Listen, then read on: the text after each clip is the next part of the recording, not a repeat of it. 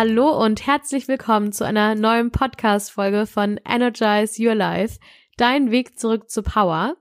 Mein Name ist Nina und ich freue mich schon so sehr, heute ein Thema mit dir zu teilen, das mein Leben wirklich nochmal um 180 Grad gedreht hat. Und zwar geht es um die Frage, warum du unbedingt eine Vision für dein Leben entwickeln solltest. Und dazu nehme ich euch wieder mit in meine Geschichte und teile vor allem zwei Fragen, die diesen Wandel in meinem Leben hervorgerufen haben. Und am Ende fasse ich nochmal sieben Gründe zusammen, warum du unbedingt eine Vision für dein Leben erstellen solltest. Ich will gar nicht so viel vorwegnehmen, von daher lehnt euch zurück und viel Spaß beim Zuhören.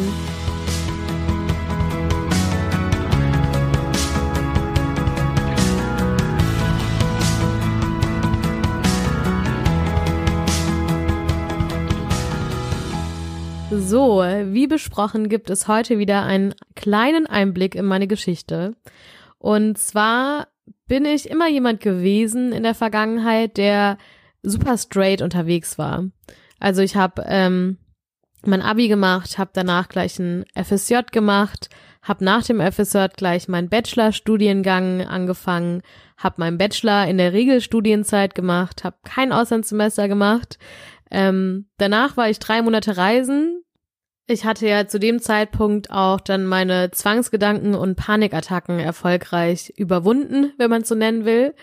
Bin dann von meiner Reise wieder zurückgekommen und habe gleich Bewerbung geschrieben und wurde dann auch in der Uniklinik genommen und habe dann da in der Pädiatrie gearbeitet.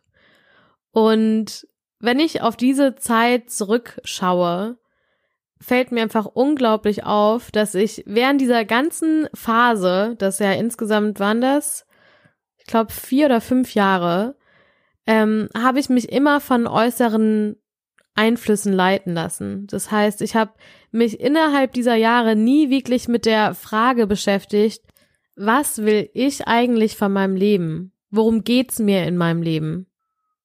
Und stattdessen mir eben diese Fragen zu stellen, habe ich eigentlich immer geschaut, so was gibt es im Außen, also was für ein Angebot gibt es und wie reagiere ich drauf. Das heißt, ich habe mir Studiengänge angeschaut und habe geschaut, okay, was könnte zu mir passen ähm, und habe dann einfach die Dinge in Angriff genommen und sie ja auch irgendwie krass durchgezogen, ohne aber einen wirklichen Sinn dahinter zu haben. Weil klar, ich wusste schon immer, ich irgendwie finde Menschen spannend und ich ähm, ja, ich liebe es, Menschen zu verstehen und herauszufinden, warum sie so sind, wie sie sind und wie man Menschen, also wie sich Menschen selber verändern können. Aber ich hatte nichts dahinter. Also kein wirkliches Ziel dahinter, was ich damit erreichen sollte. Und ich habe mich auch sehr an den Erwartungen von anderen Leuten angepasst und habe eben deswegen auch sehr konform mit der Gesellschaft ähm, so mein Leben gestaltet, ohne aber eben das wirklich für mich zu machen. Also insgesamt kann man zu der Zeit sagen, ich habe nicht wirklich einen Lebenssinn oder eine Vision gehabt und wusste auch gar nicht wirklich, was ich machen will. Ähm, und habe gleichzeitig mich sehr an den gesellschaftlichen Erwartungen angepasst. Und das hatte dann zur Folge, dass ich mit der Zeit immer energieloser wurde.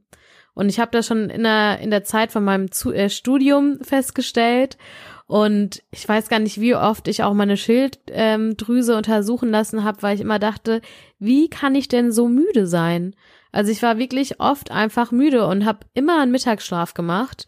Und ähm, ja, konnte es mir gar nicht erklären, weil ich eigentlich von meiner Jugend immer gewohnt war, dass ich voller Energie bin.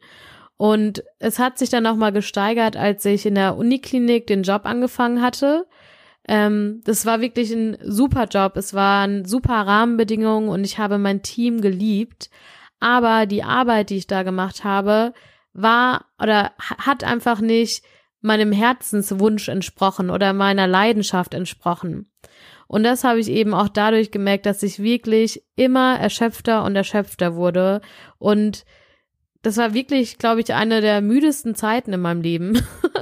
ähm, ich habe mich auch immer wieder öfter dann rausgezogen, so ein bisschen bei irgendwelchen WG-Angelegenheiten und nach der Arbeit musste ich erstmal irgendwie eineinhalb Stunden mich regenerieren oft und hatte zu der Zeit viel Hunger und war irgendwie, also ich weiß auch nicht, einfach nicht nicht in meiner Power. Und dann habe ich einen Satz gelesen und der Satz oder die Frage eher war, stell dir vor, du würdest ein Leben geschenkt bekommen. Was würdest du tun? Und diese Frage hat mich so gefesselt, weil mir klar wurde, fuck man, sorry für den Ausdruck, ich habe ja ein Leben geschenkt bekommen. Und ich bin irgendwie die ganze Zeit so ein bisschen damit umgegangen, wie ob ich auf was warte, was für mich mein Leben noch lebenswerter macht.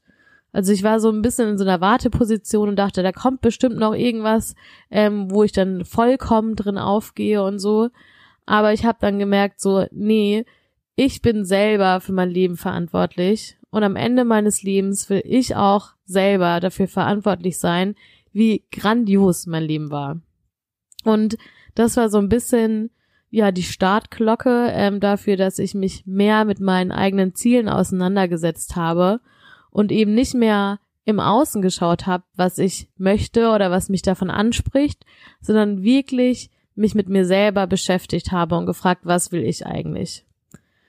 Und zu dem Zeitpunkt konnte ich gar nicht sagen, was ich will. ich wusste irgendwie, was ich nicht will. Und was ich nicht will ähm, oder was ich nicht wollte, war damals eben weiter in der Uniklinik zu arbeiten, weil ich gemerkt habe, die Rahmenbedingungen sind eigentlich so toll. Also die Arbeitszeiten waren toll, meine Arbeitskollegen waren toll, die Leute waren toll. Aber anstatt, dass die Arbeit mir Energie gegeben hat und ich da irgendwie beflügelt war, hat sie mir einfach wirklich viel Energie gezogen. Und dann war für mich klar, okay, ich muss kündigen. Und ähm, das war auch gar nicht so einfach für mich, weil ich habe nach einem Jahr ziemlich genau gekündigt, was natürlich gesellschaftlich ähm, nicht angesehen ist. Und es hat mir auch total leid getan von meine Chefs damals, weil ich ein super Verhältnis mit denen hatte und ähm, ja, es viel mehr was mit mir zu tun hatte als mit diesem Job, den ich da ausgeführt habe. Und ich habe gekündigt und habe dann gleichzeitig mich für ein Visum ähm, für Kanada beworben an Work and Travel Visum. Und oh, ich freue mich einfach immer noch so, dass ich diese Entscheidung getroffen habe, weil ich wusste nur, ich würde jetzt gerne reisen. Ich würde gerne die Welt sehen. Ich würde gerne in einem anderen Land leben. Ich würde gerne ähm, in einem Van leben. Und ich würde einfach gerne mich selber finden, wie man es auch immer so schön sagt. Aber ich würde gerne einfach Zeit mit mir zu verbringen ohne in einem Kontext zu sein, wo ich dauernd von außen Erwartungen und Anforderungen an mich bekomme. Und es ist natürlich dann auch irgendwie meine Aufgabe, diese Erwartungen einfach nicht an mich ranzulassen, aber zu dem Zeitpunkt ähm, war ich schon sehr gesteuert davon, was andere Leute von mir denken und habe irgendwie auch gar nicht so getraut, mein eigenes Ding zu machen. Aber ähm, trotz allem war sozusagen dieser Leidensdruck ähm, den ich da auch irgendwie hatte, als ich in der Uniklinik gearbeitet hatte, auch so groß, dass ich gedacht habe, es gibt keinen Ausweg, außer dass ich jetzt ähm, kündige und ich weiß aber auch gleichzeitig nicht, was ich mit meinem Leben anfangen will, ähm, außer dass ich gerade reisen will. Und deswegen erster Schritt, einfach kündigen und reisen gehen. Und diese Reise war wirklich so, so wunderschön und hat so viel in meinem Leben verändert, weil ich ein Jahr, also fast ein Jahr, ich glaube, es waren irgendwie zehn Halbmonate, super viel mit mir beschäftigt war. Ich habe ja in einem Van gewohnt über sechs Monate und man hat wirklich sehr viel Zeit zum Nachdenken, weil in Kanada ist das Internet super teuer. Ähm, das heißt, man kann nicht irgendwie in seinem Van noch irgendwelche Filme streamen oder bei Instagram und Facebook sein, sondern man liest entweder, man hört Musik oder ähm, man denkt nach. Und zum ersten Mal habe ich mich da in der Zeit wirklich mit mir selber auseinandergesetzt und habe gleichzeitig auch gemerkt, dass mich das überhaupt nicht wirklich glücklich macht, einfach nur so rumzulungern. Also ich habe da zwar viele Aktivitäten gemacht und habe tolle Freunde kennengelernt, aber irgendwie war ich nicht zufrieden, weil ich habe nichts erschaffen, ich habe nichts erstellt und da habe ich auch gemerkt, mein Antrieb war auch da nicht so ganz hoch oder ich habe mich nicht so energetisch gefühlt, weil es war zwar alles schön, aber irgendwie hat was gefehlt. Und dann habe ich angefangen, mich wirklich mal mit mir selber auseinanderzusetzen und habe mir bestimmte Fragen gestellt. Und eine Frage hat mich wirklich ja nochmal so viel weiterkommen lassen und für alle, die jetzt zuhören und auch noch nicht wirklich wissen, was sie aktuell im Leben wollen und was sie auch sich vom Leben erwarten, ähm, stellt euch diese Frage. Und sie lautet, stell dir vor, du wurdest 80 Jahre, 90 Jahre und hattest ein wunderbar erfülltes und glückliches Leben. Und jetzt macht einer deiner besten Freunde eine Rede über dich bei deiner Beerdigung. Und er erzählt über dich als Person, über dein Leben, wer du warst, was du gemacht hast. Was würde er oder sie erzählen? Diese Frage war für mich so kraftvoll, weil mir auf einmal so viele Sachen eingefallen sind, ähm, die mir wichtig sind. Ich wollte, dass die Leute von mir sagen, dass ich mutig war, dass ich mein Leben selbst in die Hand genommen habe und selber gestaltet habe, dass ich Menschen inspiriert habe und ihnen geholfen habe, ihre eigenen schlechten Tage und Krisen in einem positiven Licht zu sehen und daraus Kraft zu schöpfen, als sich deswegen klein zu machen. Und ich wollte eine Powerfrau sein, die Liebe ausgestrahlt hat, die Wärme ausgestrahlt hat, die für ihre Freunde da war, für ihre Familie da war und sich gleichzeitig immer um sich selber gekümmert hat. Und ich wollte wirklich Menschen helfen. Also das hört sich so blöd an, aber das war immer das, was ich mir vorgestellt habe, dass ich, dass am Ende, wenn ich ähm, ja sterben sollte, dass ich was hinterlassen habe und dass ich Menschen bewegt habe. Und das war ja auch noch alles gar nicht so ausformuliert, was ich genau damit bezwecken will, aber ich habe gespürt, da da lodert so eine Flamme in mit mir also in mir auf und auch wenn ich das jetzt sage, das ist so eine Energie, die mich da durchläuft oder mich durchflutet, wenn ich darüber spreche, was so mein Hauptziel in meinem Leben ist. Und da bei dieser Übung habe ich gemerkt beim Schreiben, boah, ich fühl's. ich habe wirklich so gedacht, so, boah, irgendwie, da ist voll der Energieschub drin. Und daraus habe ich sozusagen aufgebaut und habe geschaut, so, ja, was heißt denn überhaupt irgendwie Menschen dazu befähigen, ihre schlechten Phasen ähm, in was Gutes umzuwandeln und sich stark daraus machen, machen zu lassen, ich kann nicht mehr reden, ähm, stark daraus zu werden. Und dann habe ich mich eben intensiver damit beschäftigt, ähm, wie ich das angehen könnte, mit was genau. Aber der Punkt ist, dass ich dadurch, durch diese Übung, gemerkt habe, was mir wirklich wichtig ist und ein neues Ziel für mein Leben gesteckt habe. Und die Frage am Ende ist es ja immer, worum geht es? Worum geht es in deinem Leben? Worum geht es dir beim Leben deines Lebens? Und wenn man das für sich einmal klar hat, worum es einem geht, dann hat man auf einmal so viel mehr Energie, weil auf einmal hast du dieses Ziel, bei mir zum Beispiel Menschen befähigen, aus ihren Krisen herauszukommen und gleichzeitig Kraft aus ihnen zu schöpfen, was mir so viel Power gibt, weil das ist genau das, wo ich dahinter stehe.